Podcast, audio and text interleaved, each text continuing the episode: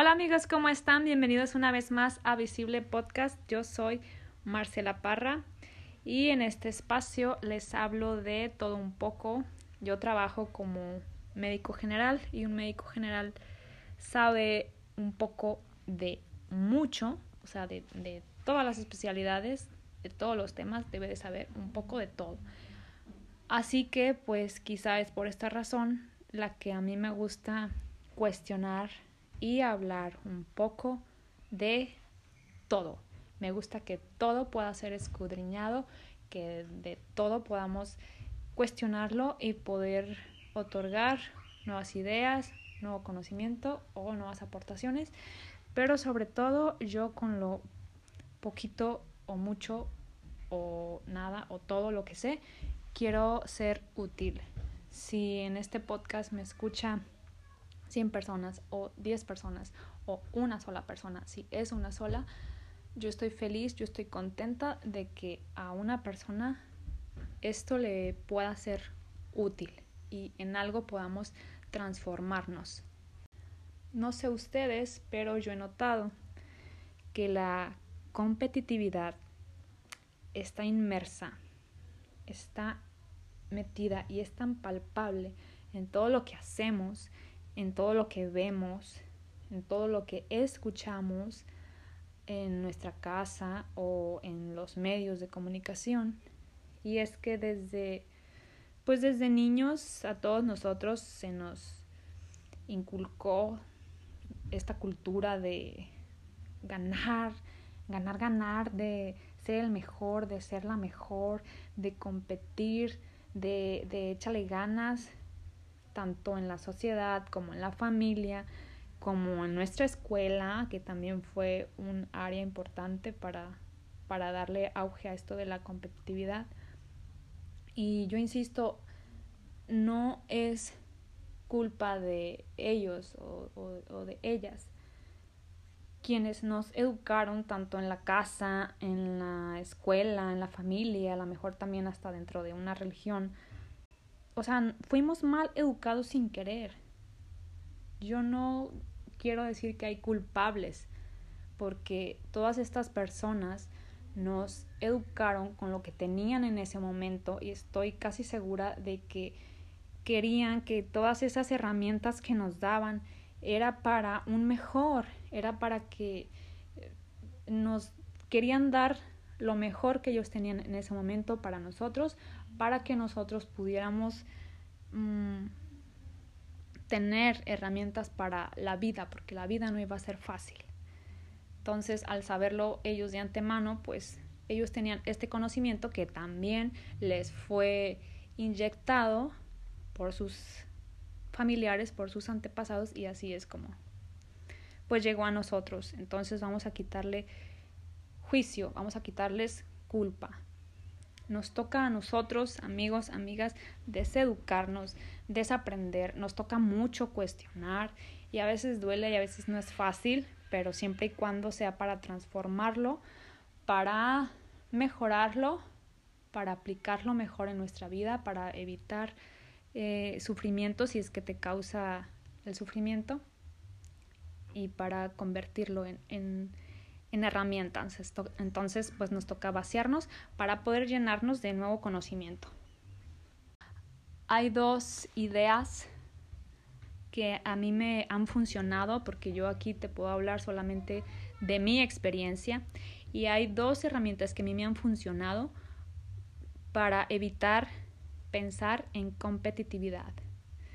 Yo no te podría hablar de esto si no fuera alguien que viene de haberlo vivido. O sea, obviamente yo también crecí con estas ideas de competir, de ganar, de ser mejor que los demás, de compararme. Entonces, si yo no lo hubiera vivido, no podría estar aquí hablándote de esto. Así que te voy a platicar de estas dos herramientas que a mí me funcionaron. La primera de ellas es de la escritora Amy Morin. Ella tiene un libro que te recomiendo mucho, tanto si eres hombre como si eres mujer. Se llama 13 cosas que las mujeres mentalmente fuertes no harían. Ella tiene esta idea y me parece muy útil. Dice que es mejor pensar que los demás tienen una opinión diferente de hacer las cosas y que esto te aleja inmediatamente de la competitividad. El hecho de pensar que las personas tienen opiniones diferentes de hacer X o Y o de hacer todo lo que hacen. Por ejemplo, te voy a poner un ejemplo que, que se me ocurrió. María tiene que hacer una fiesta. Ella cree, ella opina que mediante el método X va a poder dar una mejor fiesta para sus invitados.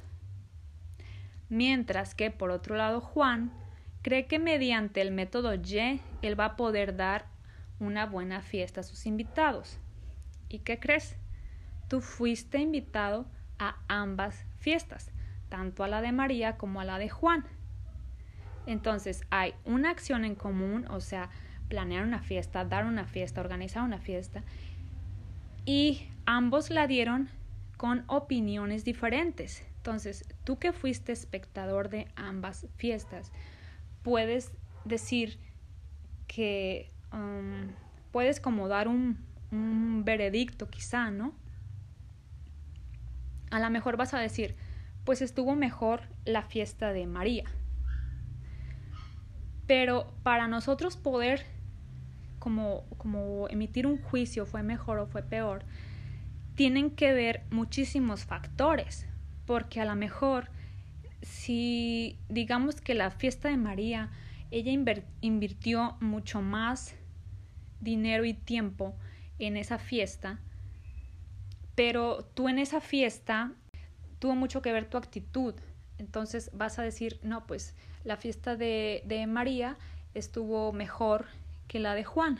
¿Por qué? Porque a lo mejor en ese momento se jugaban muchas cosas tú, este, no sé, de acuerdo con circunstancias de tu vida, tú estabas en una actitud súper buena, súper positiva y que te funcionaba en ese momento y vas a decir que, que la fiesta de María fue mejor. Pero en realidad ni fue mejor ni fue peor, solo es una fiesta. Ahorita vamos a hablar de esto. Si nosotros ponemos todo lo que nos pasa en la neutralidad, esto es un plus, esto es algo que también a mí me ha funcionado mucho si todo lo que a ti te acontece en la vida, primero lo pones en, bajo un filtro donde las cosas no son buenas ni malas, ni son éxitos ni fracasos, ni son grandes ni pequeñas, ni agradables, desagradables, bonito, feo, etcétera. Nada está polarizado. Las cosas solo pasan, que las cosas solo son entonces pierden valor. Ya no son buenas ni malas, ni oscuras, ni luminosas, solo son. Le hemos quitado ese valor pesado, o sea, le hemos quitado el juicio. Y entonces nos convertimos en esta persona que está teniendo una experiencia en la vida y donde las cosas están en la neutralidad y podemos tener como un disfrute mejor de la vida sin ese juicio. Yo no digo que soy la mejor haciendo esto, que soy una experta poniendo todo lo que me acontece en un filtro de la neutralidad. No, porque a lo mejor yo tengo más de 30 años con esta educación de darle un valor a todo lo que pasa, de darle un calificativo. Y cuesta deshacerse de esto, cuesta, lleva tiempo lleva trabajo interno. Solo digo que ya estoy en eso, ya estoy allí. Pero si es eventualmente que lo empiezas a notar. Otra cosita aquí que quiero que quiero platicarles es en vez de decir que mm, una opinión diferente hacer las cosas, también podemos decir que es un punto de vista distinto. Ah, por ejemplo, este, voy a dar otro ejemplo a través de mi experiencia. Si lo llevo yo a mi plano personal en la consulta médica, te puedo platicar que hay pacientes que llegan conmigo y me dicen, fui con un médico o con una médico y ya me diagnosticaron, ya hay un tratamiento y no me funcionó. ¿no? Yo estoy peor. Lo estoy diciendo entre comillas, peor. Yo no creo que sea peor porque pues cualquier tratamiento es a base de químicos y algo va a cambiar por dentro porque hay un mecanismo de acción, los químicos van y, van y trabajan en los órganos, entonces algo cambia, por poquito que sea algo cambia. Dejémoslo en eso. Así que yo pongo las cosas en la neutralidad y pienso, bueno, a ver, necesito ver el tratamiento previo, ¿no? Para saber de dónde voy a partir yo. Y me gusta pensar, interesante punto de vista, que mi colega trata X enfermedad mediante Y. Porque también es importante que no seamos colegas mala onda. El mundo necesita colegas buena onda. bueno, este, eso también me funciona a mí, ¿no? Esas palabras de interesante punto de vista o una opinión diferente.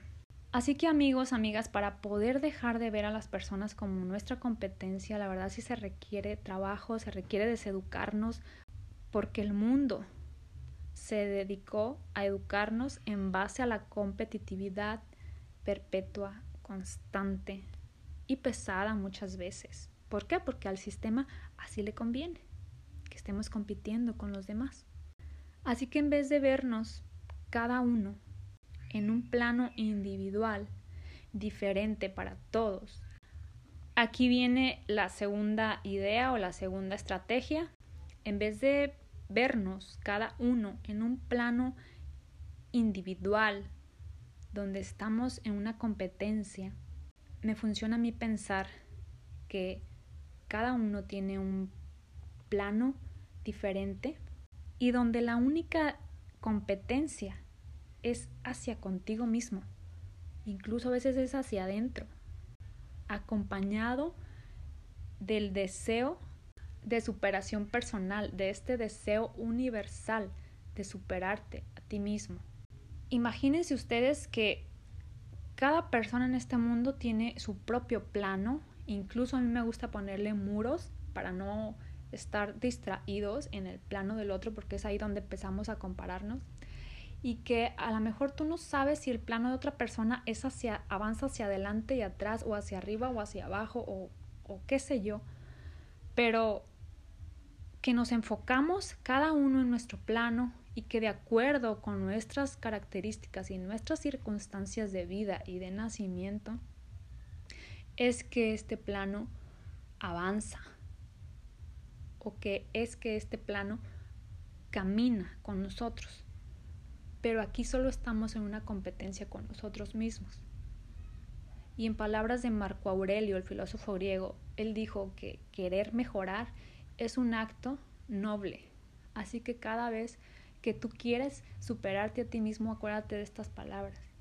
Querer mejorar es un acto noble. La mayoría de las personas ni siquiera se toma la molestia de querer mejorar.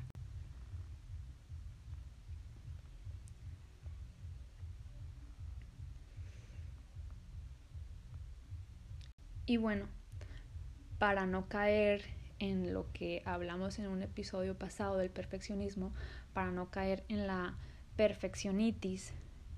Cuando tú quieras mejorar, ojalá que sea que nace del gusto de superarte a ti por ti, para como ofrecer a quienes te rodean un mejor yo. Y si estás dudando que no nace de allí, te puedas cuestionar si tu deseo de mejora viene de una presión externa o de porque te estás comparando, o si este deseo nace del ego, o si en cambio viene de un deseo inofensivo, grato quizá, de solamente tener una como mejor experiencia en la vida. Y yo creo que aquí voy a cerrar el episodio. Me gustaría compartirte algo que escribió Ryan Holiday. Ryan Holiday es un escritor, es un filósofo estoico, moderno, es como un filósofo griego del siglo XXI. Entonces, él tiene varios libros, ojalá que lo puedan consultar, es, es, muy bueno, a mí me encanta. Bueno, le voy a dar lectura a lo que Ryan Holiday escribió. Dice, nuestra voluntad no debe centrarse en convertirnos en individuos en perfecta forma o en políglotas, a quienes no les importan los demás. ¿Qué punto tiene ganar en los deportes y perder en el esfuerzo de ser buena esposa, padre o hijo? No confundamos mejorar en ciertos aspectos con mejorar como persona. La segunda es una prioridad mucho más importante que la otra. Y bueno amigos, pues me despido. Yo espero que les haya gustado. Gracias por estar aquí. Gracias por haberme escuchado. Sigo haciendo esto con, con todo el gusto. Y pues nada, nos vemos la próxima. Escúchalo cuantas veces sea necesario hasta que lo comprendas y lo puedas integrar en tu vida. ¡Tada! Nos vemos la próxima. Besos.